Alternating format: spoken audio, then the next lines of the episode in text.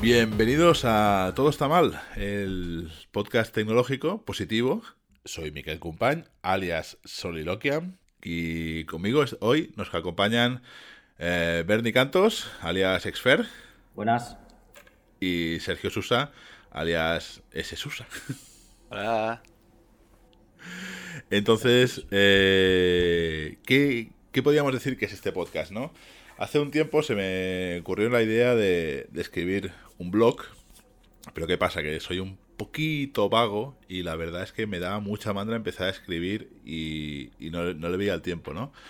Y hablándolo con Bernie y esto, pues surgió la, idea de, montar eso, un, podcast y, hablar un poco de, lo que vendría a ser la tecnología, pero sin al lado de la tecnología. Y, también pues añadimos a toda esta locura a, a Sergio, ¿no? Y, no sé, nos juntamos, empezamos a hablar de temas y no sé, ¿qué temas, por ejemplo, creéis que podemos hablar en, este podcast? Madre mía, pues no salieron temas ahí. Nos pasamos toda una comida diciendo de todo. Eh, el tema es que tampoco es que. O sea, todo lo de tecnologías ya está como muy visto, ¿no? Y, y sí que salieron muchas cosas, pero es como, puff, esto ya lo habrá hecho cualquiera, ya lo habrá tocado.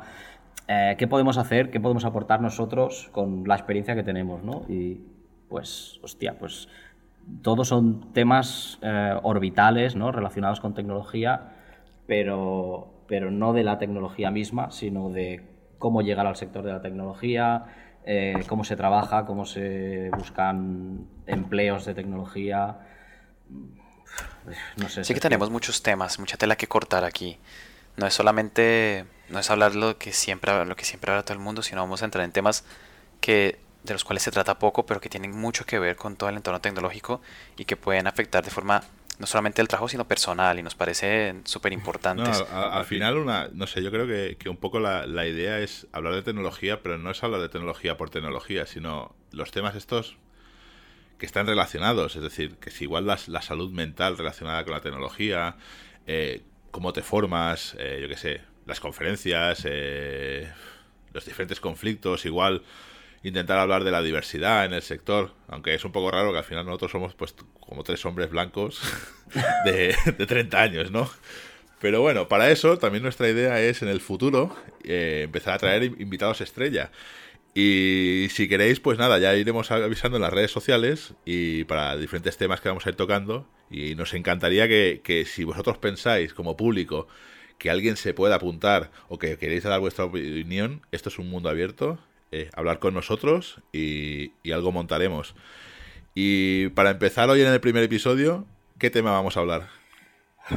Bueno, pues eh, también para ayudar a presentarnos un poco y para toquetear cómo va, para hacer un primer tanteo, pues vamos a hablar de, de cómo nos iniciamos en el mundo de las tecnologías, ¿no?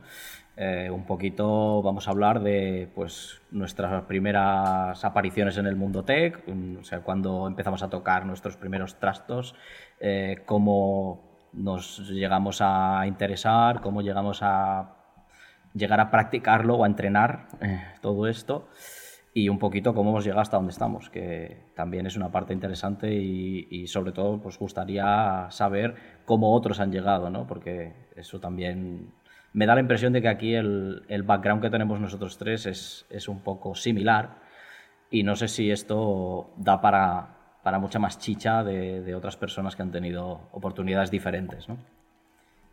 Bueno, no sé, empecemos. Sergio, ¿cómo empezaste tú? Hombre, tiempos aquellos. ¿Cómo, ¿Cuál fue tu... A ver, ¿cuál fue... Sí, bueno, muchos años, pero ¿cuál fue tu primera, digamos, experiencia tequi, digamos? Yo lo remontaría a cuando tenía 5 años. Mi padre compró un ordenador Acer 386 con una unidad de CD multimedia. Madre mía. Madre mía, e-, eres un pimpollo. Eso, eso, eso, vamos. Eso es tecnología punta. Y regalaban un, disco de, salsa, ¿sabes? Para ponerlo ahí y, disfrutar.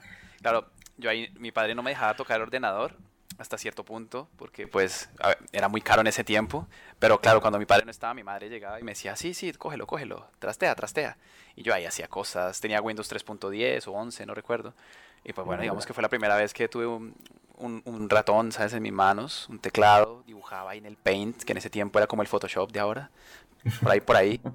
Y, y, bueno, claro, después de eso vino poco después algunos juegos, Buscaminas, el más clásico de Windows y algunos otros jueguillos que fueron apareciendo, pero creo, yo creo que ese fue el primer acercamiento que yo tuve a la tecnología, por lo menos.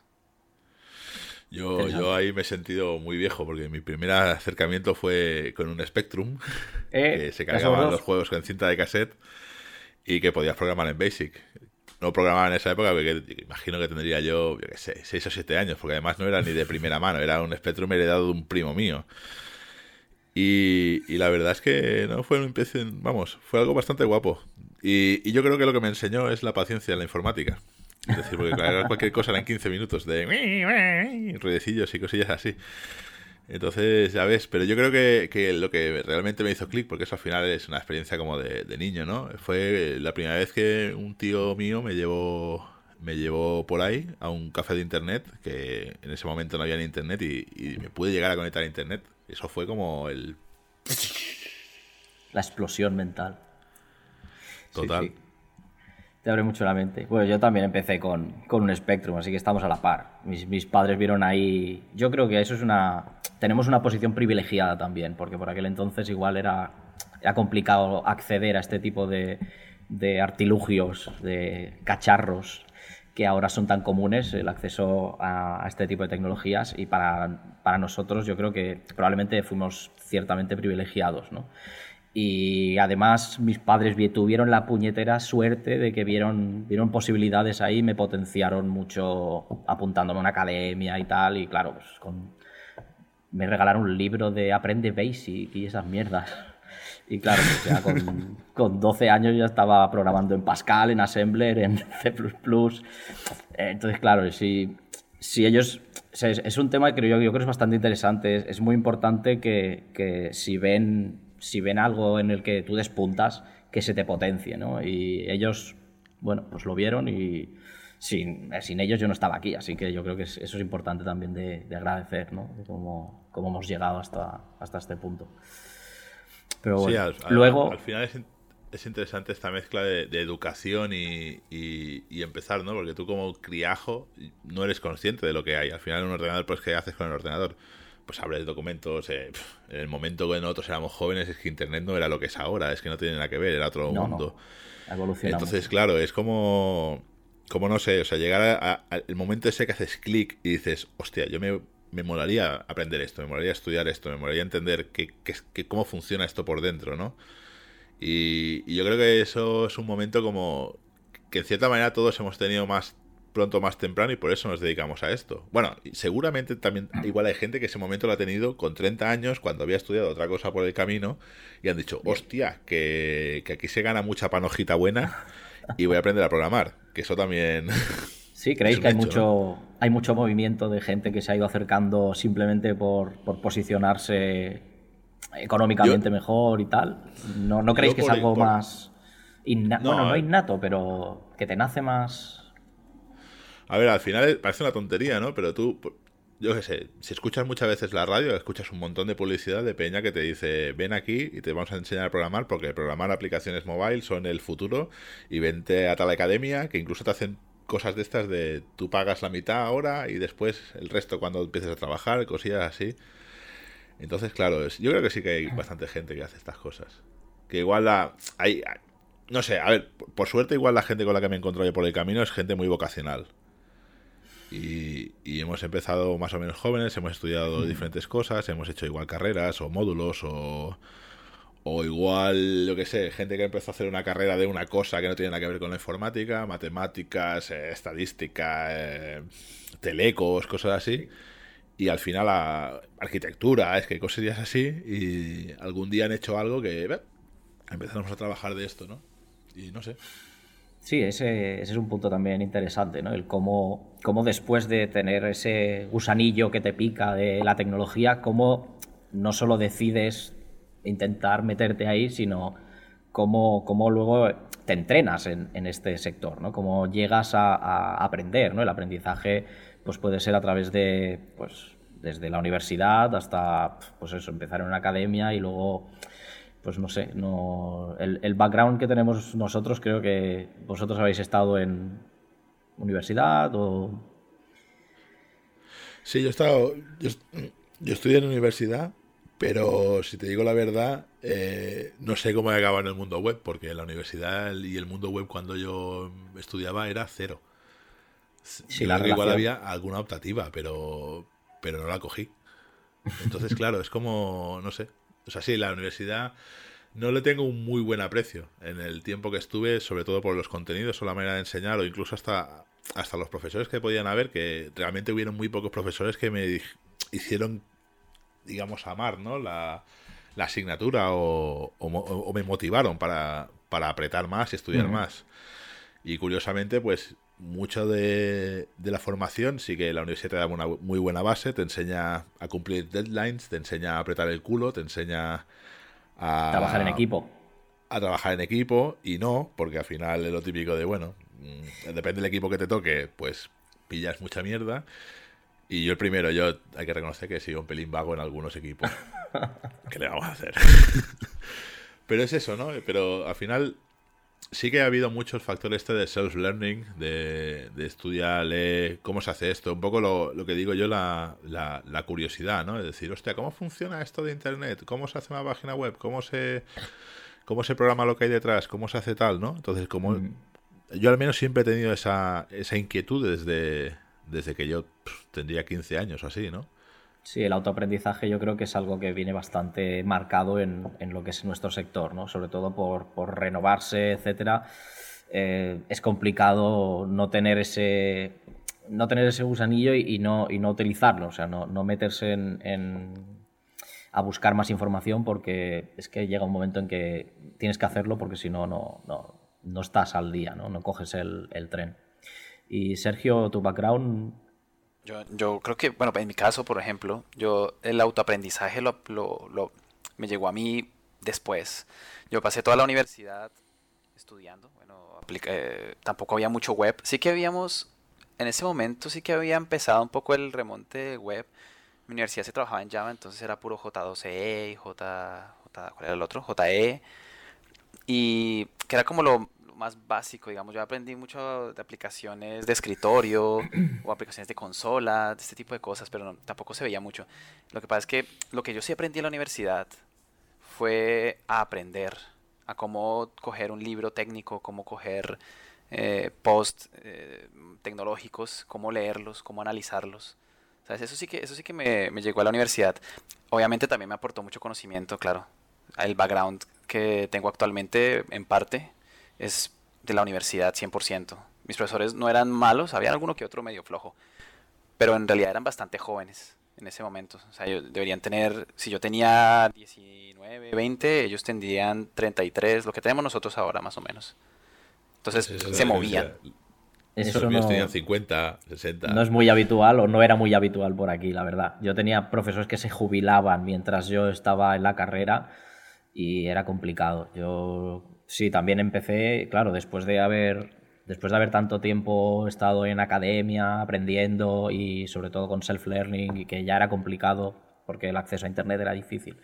Pero cuando llegas con ganas a la universidad, ¿no? De querer aprender, hostia, es que esto es lo que he querido hacer toda mi vida.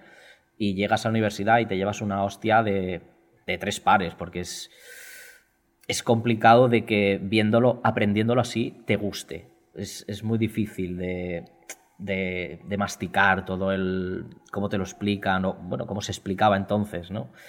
Y la verdad es que fue un, fue un palo bastante duro y me dio, me dio mucha pereza acabar esa carrera. Y no lo hice, no lo hice nunca. Hice bastantes proyectos finales de carrera que son tan finales que era como el, ¿sabes? El final, eh, guion 1, final guion 2, no se acabó ninguno. Yo creo que faltaba Uh, falta engagement, falta um, sobre todo, y, a mí me dio la impresión, mentorazgo de los profesores a, a, los alumnos cuando cuando están yendo a tu, a tu asignatura, sobre todo asignaturas más pequeñas, opcionales o cualquier este tipo.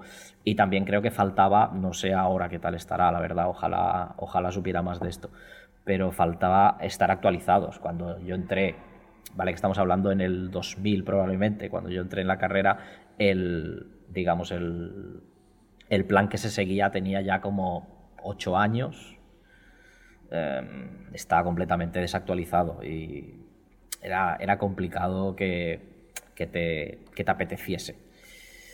No era, no era plato de buen gusto para, para mucha gente. Sí, al final el, está claro que la, que la formación, digamos, universitaria en informática siempre ha estado muy alejada de la realidad. Pero esto es curioso, que yo al final, yo me fui a estudiar fuera a un Erasmus, a Helsinki, y, y era tan diferente. O sea, realmente era gente que estaba súper conectada con la realidad, eh, profesores que venían de la industria, pero industria del estilo, yo me acuerdo, hice una, una clase que era una asignatura que era una cosa súper marciana, que hablaba sobre el control de cambios en los proyectos de software, uh -huh. y el profesor era un pavo que se dedicaba a hacer sistemas de, de, de control de aterrizaje de, de, pilotos automáticos de aviones. Y entonces él te explicaba pues el nivel de, con, de control de cambios de software pero ya hasta nivel de, oye, esto es a nivel legal, como pase algo, sabemos quién ha sido, lo vamos a meter en la cárcel, no sé qué, no sé cuánto, o sea, de estos rollos un poli más serios, ¿no? Y, y, veías un poco, yo qué sé, yo tenía ahí profesores que trabajaban en Nokia, que, que, había una pequeña asignatura de temas de mobile y aparecían con móviles ahí, con prototipos de Nokia, que dices, esto lo vamos a sacar en el mercado tal, cosas así, que dices, hostia, es que esto es útil, es que esto está pasando, esto es algo de verdad. Y después sí, en el fondo la, la, clase está, por ejemplo, el pavo de, de lo, de, del tema de, de, aterrizajes automáticos y tal y cual, era súper teórica. Pero veías una aplicación práctica, te decía, mira, esto es la teoría que viene, que la NASA lo hace así, no sé qué, y lo empezaron a hacer así porque pasó esto, que aquí, que se estrelló aquello, no sé qué, no sé cuánto, y entonces todo tenía un sentido. Pero claro, yo iba, eh, al menos en la facultad en Barcelona, era un, vamos a estudiar las máquinas de Turing las máquinas finitas. Vamos a comparar un infinito con otro infinito, porque hay que saber cuál infinito es más grande de los dos. Eh, uy, este, este algoritmo es NP completo, este algoritmo es NP no sé cuánto. Y yo pensaba, es que me suda la polla, porque el día que mi jefe me diga esto hay que resolverlo, me suda la polla que sea NP o no NP, porque voy a tenerme que apretar el culo porque esto hay que resolverlo. Entonces, sí, hay mucha teoría. Tendría que utilizar 20.000 diferentes algoritmos, pero no me, no me pongas a comparar infinitos o matemáticas o álgebra cuando en el fondo, no sé, no le veía la, utilidad práctica. Que después en el mundillo ya una vez que empiezas a trabajar, a veces sí que ves algo de utilidad práctica, pero no sé, no he utilizado en mi santa vida todavía una máquina de Turing, aunque sí máquinas de estados y cosas así, pero algo tan, tan, tan así tan teórico, no sé. A mí, al menos en mi experiencia, era lo que había y me sacaba, vamos, de quicio. Es complicado de entrar en este tema. Yo una de las cosas que, que he notado Mm, aquí en, en, el área, sobre todo aquí en, bueno, aquí en España, que es donde conozco además de donde, de donde soy, que es Colombia, es que mmm, hay, hay un problema muy curioso que ahorita está pasando con, el bueno, con la, la, burbuja esta de, de, sueldos en Barcelona, y es que, ¿y por qué eso no pasa en Colombia? Resulta que los profesores en Colombia de universidad de tecnología en general les pagan bastante bien, posiblemente mejor que a los profesionales que se van a las empresas, al sector privado o hasta público. Entonces, ¿qué es lo contrario que pasa aquí? Aquí es difícil encontrar un, lugar en una universidad donde te paguen lo suficiente para ameritar dejar el sector privado e irte a, la, educación pública. Y eso causa que, obviamente, las personas que están ahí dentro, pues los que están ahí dentro ya no se mueven, y, pero no llega ninguna, no llega nadie, no llega sangre nueva a, a reformar eh, todo, este, todo este entorno educativo. No pasa solo en tecnología. En, en, en el área, por ejemplo, de, de mi esposa, que ella es profesora, pasa más o menos lo mismo.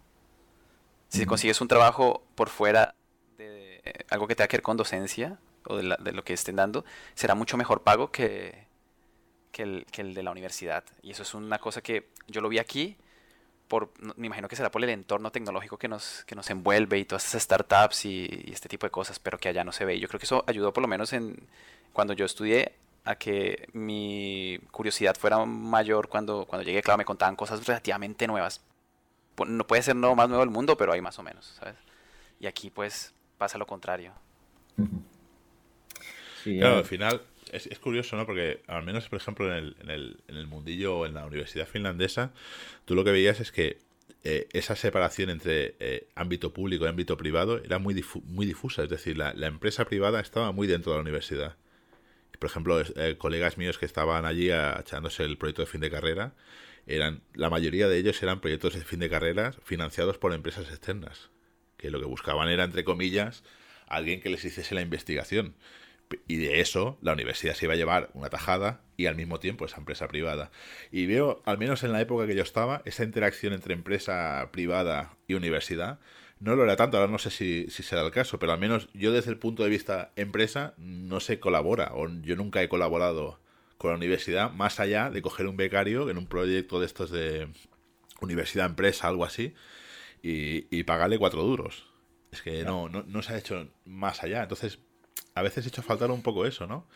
Que igual, igual, posiblemente igual no sea el camino. Es decir, igual la universidad pública debería ser pública y no tener que tener la empresa dentro. Pero claro, si ya hablamos lo que dices tú, Sergio, que no hay financiación, igual este, no sé, sería una buena manera para conectar un mundo con el otro. Porque al final la empresa privada también necesita gente que esté formada, necesita gente que salga de la carrera y le puedas meter a trabajar y no tengas que esperar, no sé, un año, dos años, tres años, diez años a que esta persona sea un senior, sino que ya te empiece a producir desde el día uno.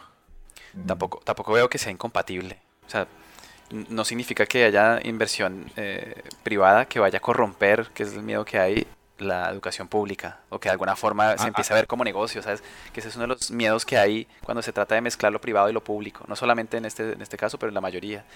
Se puede aprovechar pues la inversión en investigación, que es una cosa que es fundamental. Sin investigación es que no se llega a ningún lado, estamos estancados.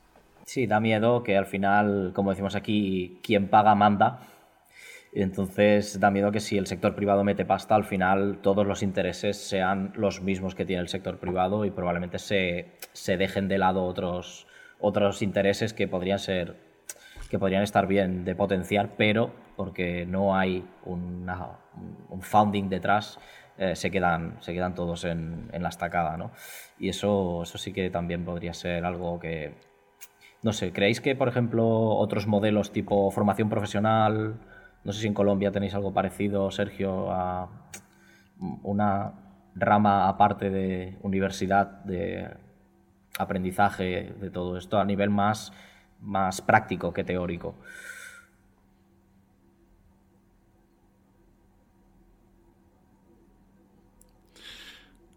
Hola. Me parece que Sergio ha perdido el sonido. No, no, no, ya. tranquilos, tranquilos, todo está bien. Problemas en directo. Sí, el directo siempre es lo que tiene el directo. pero, pero sí que existe. Eh, está la educación universitaria y la educación técnica. Eh, en, la, en, la, técnica es más práctica, como decía Bernie. Es, te enseñan a hacer exactamente lo que, lo que vienes a hacer. Si, es una carrera técnica de programación, te enseñan a programar. Si es de arreglado de computadores o mantenimiento, te enseñan a hacer el computador de mantenimiento, algo muy específico. Y por otro lado está pues, la educación universitaria, que es un poco más multidisciplinaria. Entonces ves tus, todas las mil y una em, eh, materias de, de sistemas atraviesas todo el espectro, pero aparte hay otras materias que son o de otras ingenierías o totalmente aparte. Yo vi biología celular, por ejemplo. Vi drogas, no las consumí, vi las drogas, ¿no? En la universidad hay muchas drogas, ciertamente. Sí, sí, sí, sí, sí. También vi sexualidad humana. También, también de eso hay, también. Y, claro, era, muy multidisciplinar. Entonces, hay uno más práctico que es ese, el otro es un poco más teórico, aunque eh, yo tuve la oportunidad por lo menos de hacer eh, prácticas profesionales en su momento y, yo creo que eso fue de las cosas que más potenciaron mi salida al, mundo laboral. Esa es una parte importante también, ¿no? De, de cómo después evolucionamos desde, desde ese momento que terminas o das por terminada, en nuestro caso, Miguel, y ese momento que empiezas a trabajar, ¿no? Es como, ¿cómo, cómo haces esa evolución? ¿Cómo, cómo entras en el mundillo? Yo creo que en mi caso fue muy parecido a lo de Sergio, es decir, yo empecé a hacer prácticas principalmente para conseguir dinero, para pagarme el Erasmus, y ahí fue mi primer contacto con el mundo profesional y las prácticas, por ejemplo, en esa época estuve haciendo prácticas en el laboratorio de cálculo de la Universidad de Matemáticas, haciendo muy cosas de, operador o de, vamos, de arreglar ordenadores principalmente. Y, ese fue como mi primer contacto y, y ahí es cuando realmente sales de la universidad y te das cuenta, hostia, es que no tiene nada que ver una cosa con la otra. Después de eso estuve haciendo prácticas en una empresa que me enseñó a programar en... No, no enseñarme a programar en PHP porque ya hacía cosas, pero empezamos a montar un framework propio, que esto también es para dar un, tema aparte, el día que alguien te dice, vamos a montar un framework propio. Ya lo hablaremos en, en, un episodio futuro. Pero bueno, aprendí muchas cosas, ¿no? Y, y, realmente es eso, ¿no? Que dices, hostia, es que no se parecen nada a, a la realidad, ¿no? Y, y, era gente que, coño, que además con esta empresa eran chavales que habían salido de, la misma universidad, tenían un curso por delante o dos cursos por delante y, llega un momento, yo que sé, que empiezas a trabajar, empiezas a trabajar, empiezas a meterte en el mundillo. Y a mí me pasó un poco eso, ¿no? Que, que entre que entraba panoja fresquita en casa y, y todo, pues bueno, en mi caso le, le acabé perdiendo, digamos, el cariño a la universidad, no le veía el sentido de seguir estudiando mierdas teóricas que no me interesaban para nada, o hacer un proyecto de fin de carrera que, no va a servir para nadie. Encima mm, va a ser perder igual un año de tiempo de tu vida o, el tiempo que sea, para algo que, en el fondo tú ya estás trabajando, ya estás ganándote la vida con esto. Sí, supongo cuando viene la oportunidad cuando viene la oportunidad es un poco ya de lanzarse, aunque, aunque estés a media carrera, por así decirlo, ¿no? Entonces, si yo, bueno, yo, a ver, yo, todos tenemos un bagaje, ¿no? Yo entré en una pequeña empresa para arreglar una aplicación en C++ que se les colgaba cada día tres o cuatro veces y terminé haciendo páginas web en PHP 4. O sea, si, no sé si eso es una evolución o no, eso ya lo decís vosotros, pero fueron, al final fueron cinco años, así que bueno, digamos que algo de cariño acabé cogiendo a todo. Pero sí es verdad que eh, yo creo que hay un momento en que se le da, se le da prioridad a vas a, la salida profesional que no a seguir, bueno, seguir en el mundo de universitario o, el mundo donde estés aprendiendo, ¿no? Y decir, bueno, pues a partir de hoy yo quiero ya que, esto me dé beneficios, porque también no solo son beneficios económicos, sino que empezar a trabajar con gente que ya ha estado en el sector, porque tú entras en un equipo, pues equipo, ese equipo ya está generado.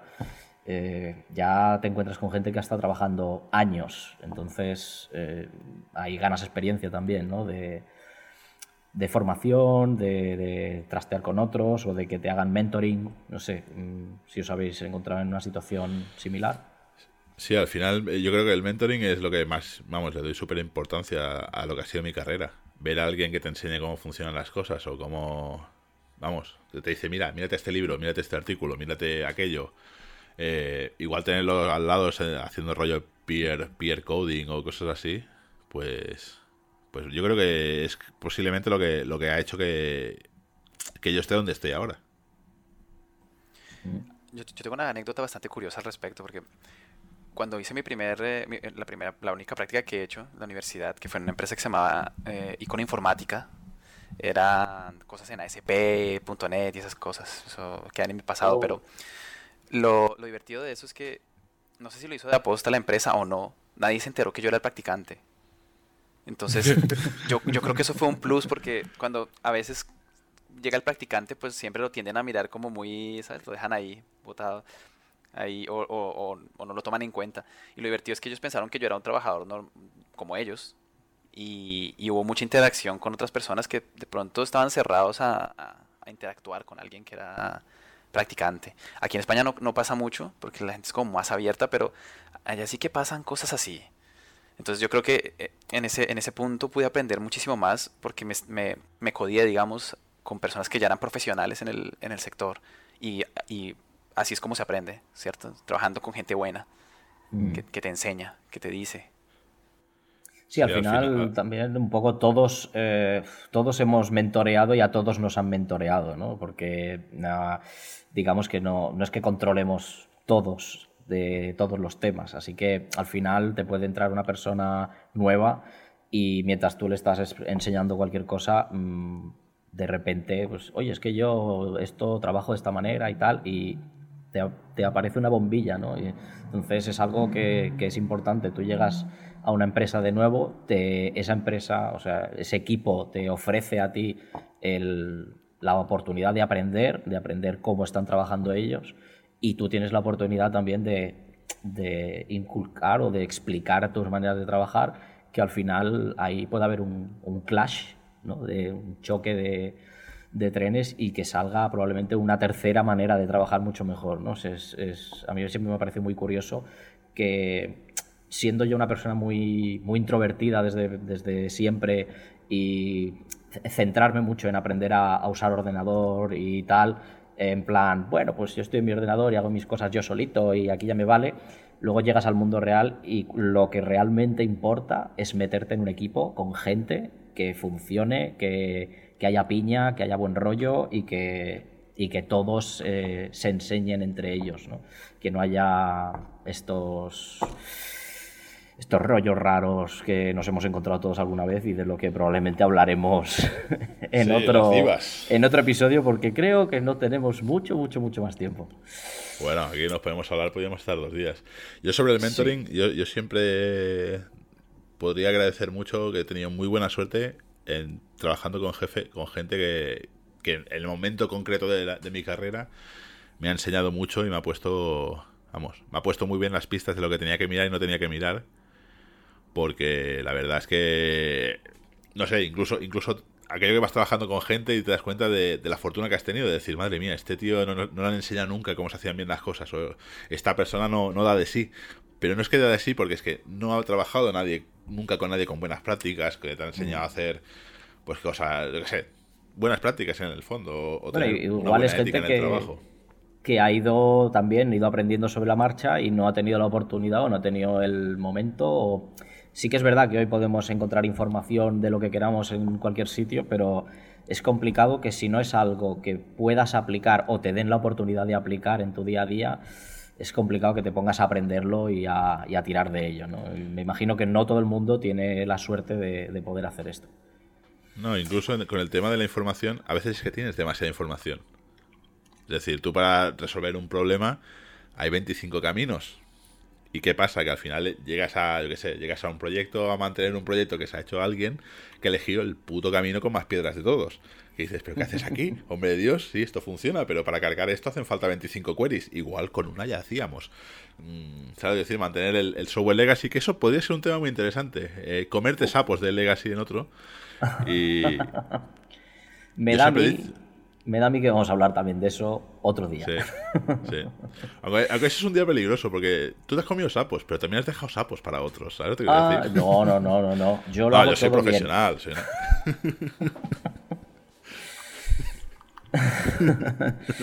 bueno, podemos, para terminar así un poco, hablar un poquito de cuál es el estado actual de, de las tecnologías en Barcelona por, para vosotros, a título personal y a título de cómo lo veis? Yo creo que Barcelona está viviendo un momento muy guapo.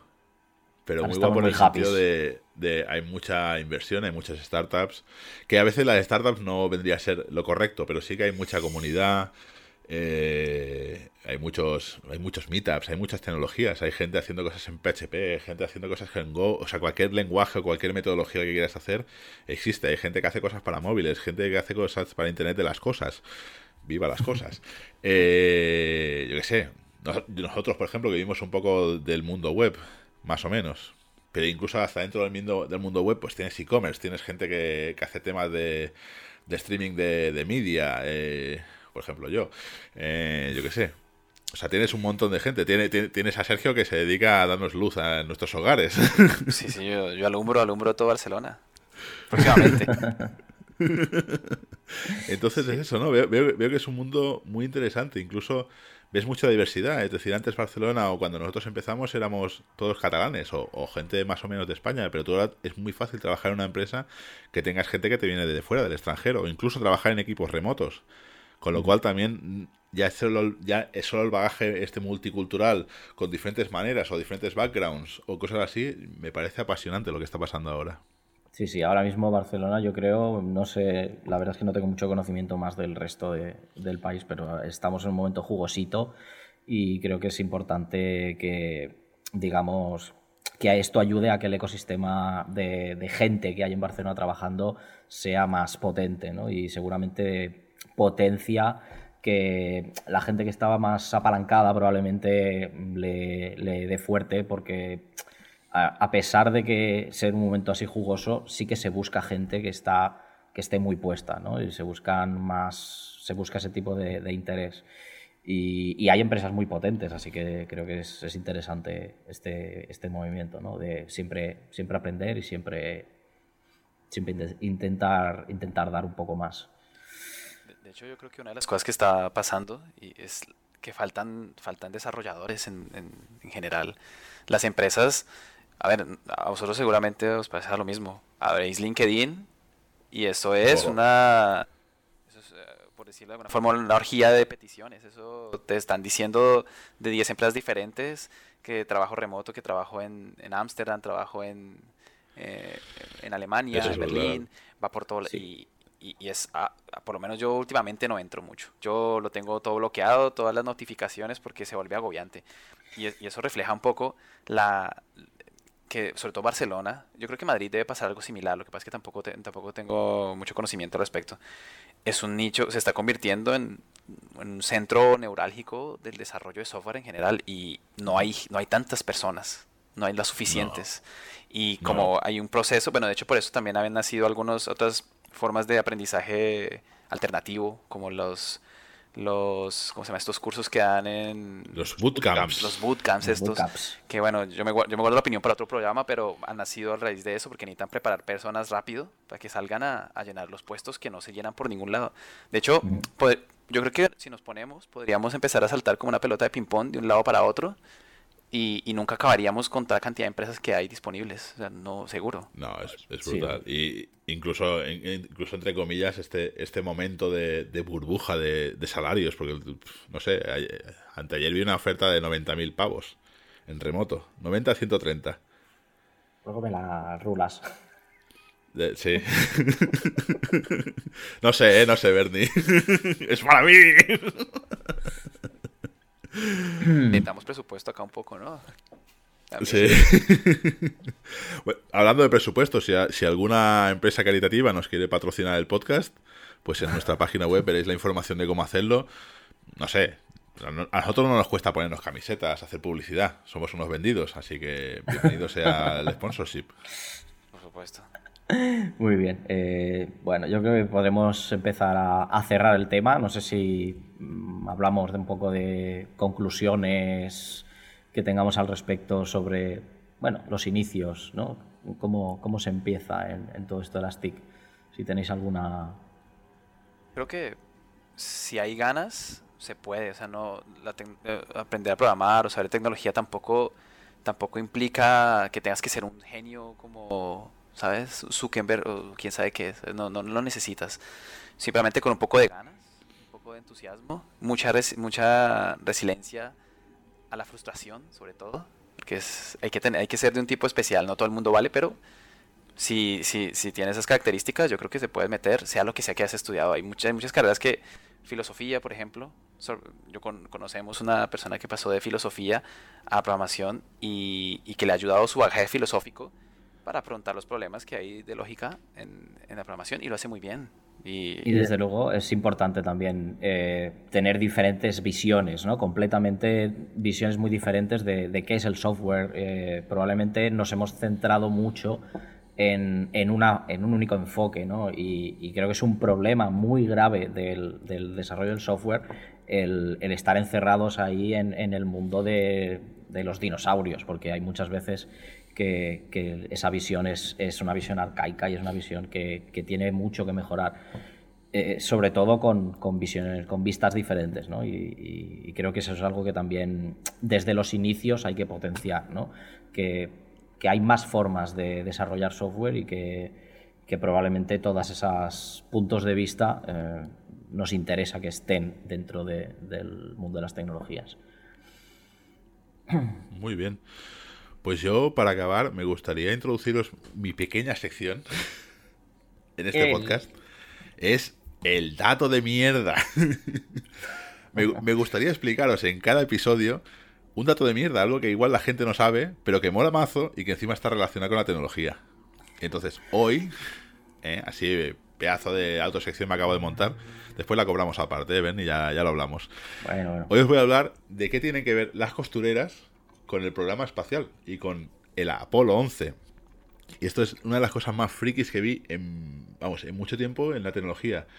Pues resulta ser que el, lo que vendría a ser el programa ROM de, de, de las... O sea, el programa que estaba dentro de los ordenadores del Apolo 11 que aterrizó en la Luna, lo cosieron unas señoras, porque era tan al principio de la tecnología, no había muchos transistores, no había mucha cosa como es ahora, que simplemente es un programa que tú guardas en un disco duro, eso no existía.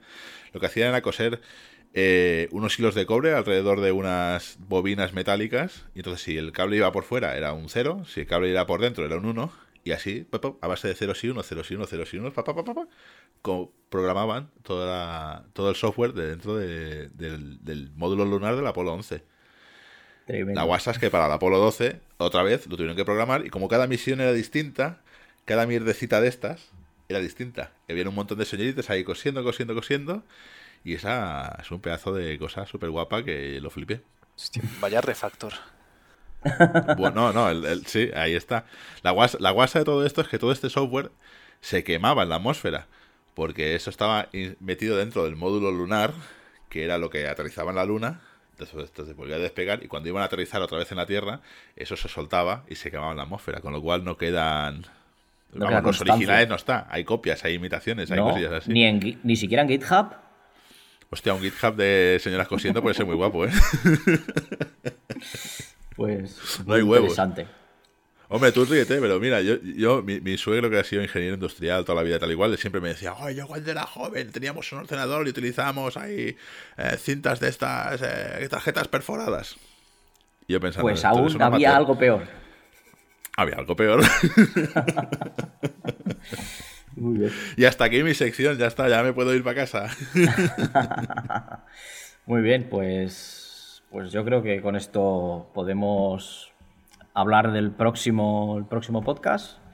la próxima vez. ¿Qué tema vamos a darle? Bueno, pues de todos los que tenemos, yo creo que el más interesante es el de salud física y mental. ¿no? Vamos a hablar un poco de todo lo que hay alrededor del crunch, de todos los temas de, bueno, de estrés de trabajo, estrés laboral, problemas físicos de túnel carpiano, de todos estos temas que son muy problemáticos, ¿no? Y creo que dan para, una charla interesante. No sé qué opináis. Pues muy bien. Hombre, yo creo que, igual a nuestros oyentes, si, si, alguien ha sufrido algún evento así, algún problema de salud mental relacionado con el TEC, es decir, si ya vienes con los tornillos sueltos de casa, no... Vamos, no nos interesa. O sí, igual sería un tema interesante, ¿no? Vaya, vaya. Ahora está un poco faltón, ¿eh? Vaya. pues perdón, esto ya lo, Sí, la verdad, sí. Para trabajar en esto no estamos muy finos, ¿no? Entonces, bueno, si, si alguno de nuestros oyentes, pues, ¿no? Vamos, le apetece hablar, porque al final también es un tema un pelín como íntimo. Igual no es algo muy público, pero si alguien se atreve y es suficientemente valiente, ha estado, digamos, en, en algún tipo de problema complicado y, ha salido, o igual no ha salido todavía está en ello, pues, pues no sé, que contacte con nosotros y, y nos encantaría tener algún invitado especial en, en nuestros podcasts. Eso estaría bien. Pues bueno, nuestras redes sociales, ¿no? La página y todas estas cosas, antes que se nos olvide. Exacto, la página todoestamal.com. y esa sí está bien, mira. Esa, está bien, la he programado yo, soy un profesional. ahora, es cuando mañana todo el mundo empieza ya, a tirarme ataques de DOS y cosas así, vamos a quedar fino, fino. Pues bueno, señores, yo creo que ahora es el momento de despedirnos. Nos emplazamos a seguir hablando y teniendo nuestros ratitos de charlas para de aquí un tiempo, digamos un mesecito o algo así, más o menos. La idea de este, de este podcast es hacerlo mensual, pero si a la gente le mola, pues ya lo haremos semanal o, bisemanal o ya veremos cómo lo hacemos. Eso también hay que hablarlo, ¿eh? Exacto. Hay que cobrarlo aparte. Ahí está, todo es sponsorship. Es sponsorship. Si una empresa nos quiere pagar el sueldo y para tenernos hablando, pues como si lo hacemos a diario. Pues muy bien, pues yo creo que eso ha sido todo. Nos lo hemos pasado bien y espero que a los demás les guste. Pues venga, señores, hasta el próximo Vale. episodio. Hasta luego. Chao.